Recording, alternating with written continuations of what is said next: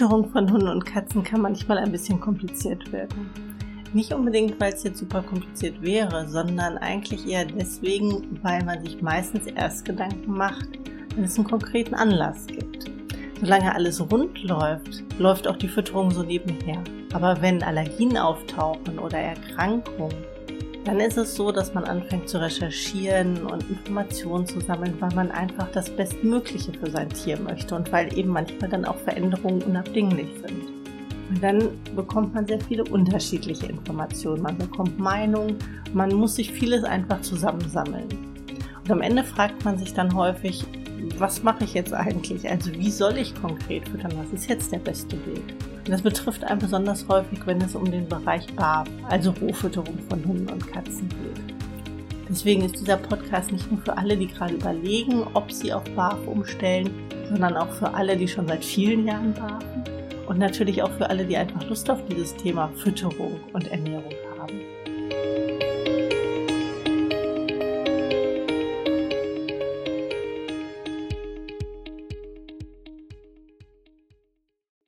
Ich bin Ute Baden, ich bin Tierheilpraktikerin und Ernährungsberaterin für Hunde und Katzen. Und in den letzten Wochen ist mal wieder ein Thema hochgebrandet, was eigentlich jedes Jahr einmal gepusht wird, vor allem durch Medien, meistens irgendwelche Zeitungsartikel, zum Teil aber auch Videos, wo es um Hygiene geht. Also eigentlich um das Thema, wie gefährlich BAF doch eigentlich ist, weil Millionen Keime in irgendeiner Form damit zusammenhängen, die eigentlich alle potenziell tödlich sind. Da wundert man sich, dass wir alle irgendwie noch leben. Aber grundsätzlich ist diese Panikmache da einfach da. Und ich sage bewusst Panikmache, weil es zum Teil wirklich sehr überspitzte Darstellungen sind von eigentlich einfachen Sachverhalten. Ganz oft wird dann noch das Thema multiresistente Keime mit aufgegriffen und auch die Warnung davor, wie dramatisch dann gebarfte Tiere diese Keime auch vielleicht verbreiten können und dazu beitragen können, dass die vermehrt im Umlauf sind. Auch das muss man sehr differenziert betrachten. Eins muss man in jedem Fall vorweg schicken. Es gibt selbstverständlich Situationen, in denen es wichtig ist, dass man auf Hygiene oder Keime besonderes Augenmerk legt. Zum Beispiel, weil man selbst chronisch erkrankt ist, weil vielleicht Cortison genommen werden muss, weil vielleicht man schwanger ist oder sehr kleine Kinder mit im Haushalt leben oder auch einfach andere Gründe, die in irgendeiner Form mit dem Immunsystem zu tun haben. Das gilt auch für Hunde und Katzen, also auch wenn Hunde mit im Haushalt leben, die chronisch krank sind, die besondere Medikamente bekommen, die vielleicht an Infektionskrankheiten, chronischen Infektionserkrankungen leiden dann ist es schon so, dass man sich um dieses Thema Hygiene oder Keimbelastung auch nochmal andere Gedanken macht, als wenn man jetzt einen quietschfidelen jungen Hund hat. Aber das grundsätzliche Risiko wird oft falsch eingeschätzt und da kann ich mich leider nicht ausnehmen, weil das war wirklich meine größte Sorge, als ich die Katzen angefangen habe zu barfen, beziehungsweise als ich denen das erste Mal Hühnchen gegeben habe, war wirklich meine innere Reaktion, oh nein, die Salmonellen. Du hast denen jetzt Hühnerfleisch gefüttert, was ist mit den Salmonellen? Ich weiß, dass ich da wirklich in der Küche stand und unglaublich auf die beiden Katzen geschaut habe, weil die das so also wirklich weginhaliert haben und im nächsten Moment war wirklich so, oh nein, was hast du getan? Und das hatte natürlich was damit zu tun, dass ich gar nicht ausreichend informiert war. Und in solchen Momenten, wo man einfach nicht ausreichend informiert ist, kommen dann so diffuse Ängste hoch, die eigentlich gar nicht zur Sache passen oder vielleicht schon zur Sache passen, aber einfach nicht, nicht wirklich realistisch sind. Also diese Risikoeinschätzung funktioniert an den Stellen meistens nicht so gut, wo Ängste so hoch ploppen. Jetzt ist es auch definitiv so, dass wir nicht in einer sterilen Umwelt leben und auch Fleisch immer Keimanhaftung hat. Ob die jetzt gut sind oder schlecht, das lassen wir erstmal dahingestellt, aber wie so ziemlich alles hat Fleisch auch eine Keimbelastung. Das wird in der Regel immer erst dann problematisch, wenn sich diese Keime oder Erreger vermehren. Also wenn eine bestimmte Belastung erreicht ist, dann ist es so, dass diese Keime und Erreger durchaus auch negative Folgen haben können. Aber selbst wenn man frisches Fleisch untersucht, wird man immer auch Bakterien oder Keime darauf finden. Selbst wenn man das Fleisch, was man im Lebensmittelhandel kauft, für sich selbst zubereitet. Auch das ist davon betroffen.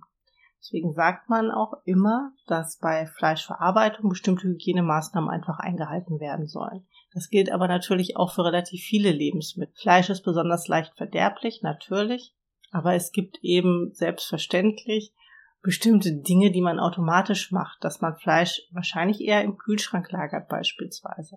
Macht man das nicht, dann ist es definitiv so, dass auch unter Wärmeeinwirkung oder gerade unter Wärmeeinwirkung sich diese Bakterien dann zum Teil sehr rasch und vielleicht auch explosionsartig vermehren können. Das heißt, man hat am Ende eine relativ hohe Keimbelastung. Will man jetzt eine Risikoeinschätzung vornehmen, also sich fragt, wie gefährlich ist das denn tatsächlich, wenn ich rohes Fleisch fütter, dann sollte man immer sich fragen, was ist denn das Schlimmste, was passieren kann? Und das ist wiederum abhängig von den Keimen, die dann tatsächlich auf dem Fleisch zu finden wären. Es gibt wirklich Keime, die unschön sind, weil sie in den Bereich multiresistente Keime gehören, weil sie sehr schwere Verläufe von Durchfällen oder Erbrechen auslösen können, weil sie vielleicht auch dauerhafte Schäden anrichten können. Das gibt es. Das ist nicht von der Hand zu weisen.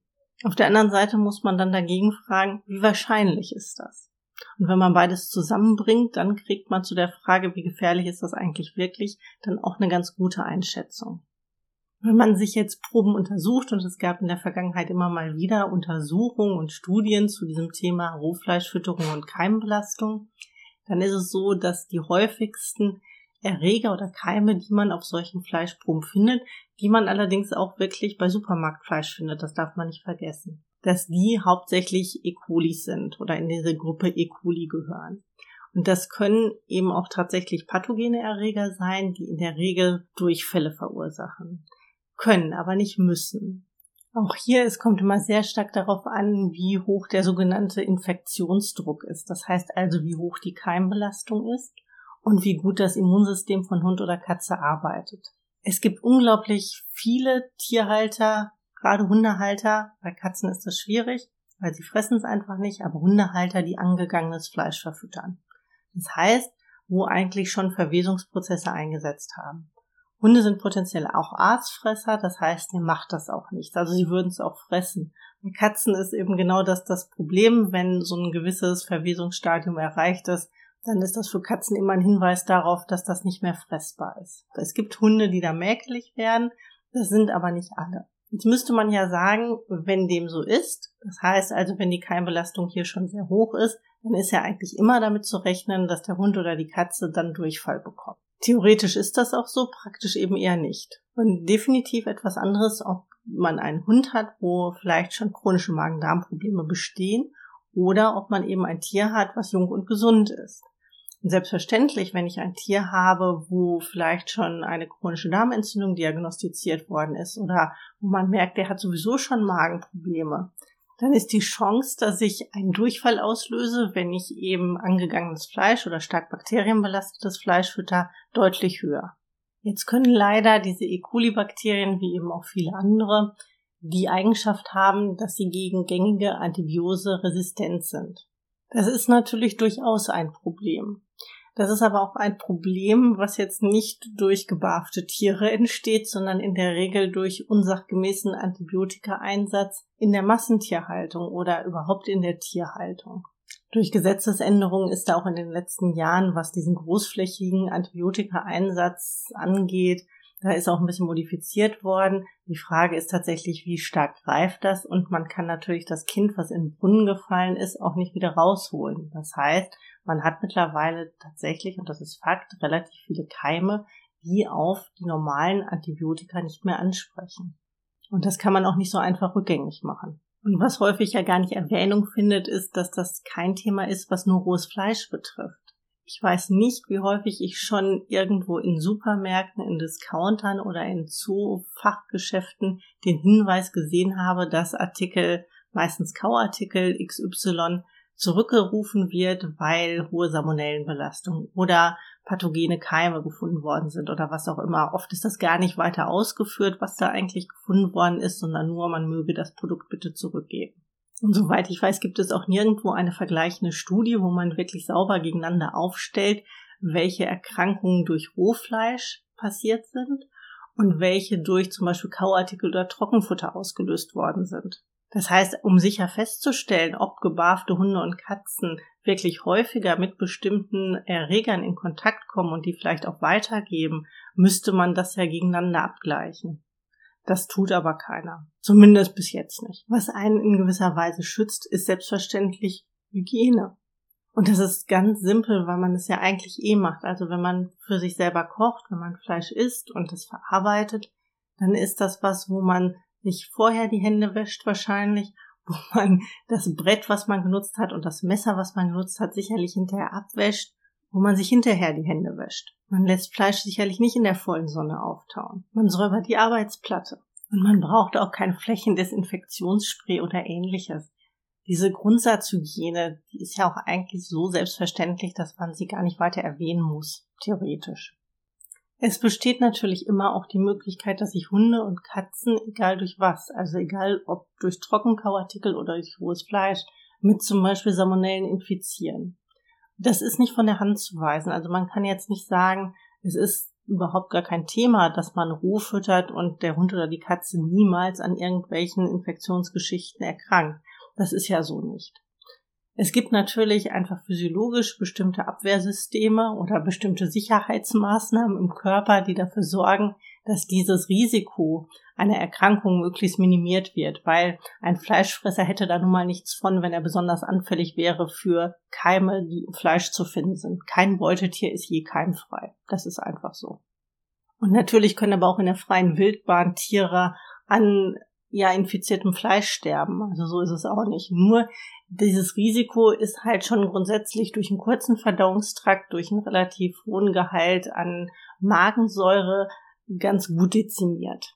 Und trotzdem sollte man eben bestimmte Hygienemaßnahmen einhalten. Also Hände waschen, Gegenstände säubern, die man genutzt hat. Wenn man da auf Nummer sicher gehen will, wirklich einfach kurz einmal mit kochendem Wasser überbrühen, das Messer, das Brettchen, die Arbeitsplatte einfach gut säubern, auftauen lassen unter bestimmten Hygienemaßnahmen. Also gerne im Kühlschrank, nicht in der prallen Sonne. Fleisch auch relativ zeitnah verarbeiten. Es muss nicht immer komplett aufgetaut sein, auch wenn man vorportioniert. Es reicht oft, wenn man es antauen lässt und dann eben zum Beispiel schneidet. Dann kann man es direkt weiterverarbeiten. All das trägt dazu bei, dass man das Risiko möglichst gering hält. In diesem Sinne, macht euch nicht zu viele Sorgen beachtet das, was zu beachten ist und dann ist auch Rohfleischfütterung kein größeres Risiko als jede andere Fütterung auch. Bis zur nächsten Folge des Barfood Podcasts. Tschüss.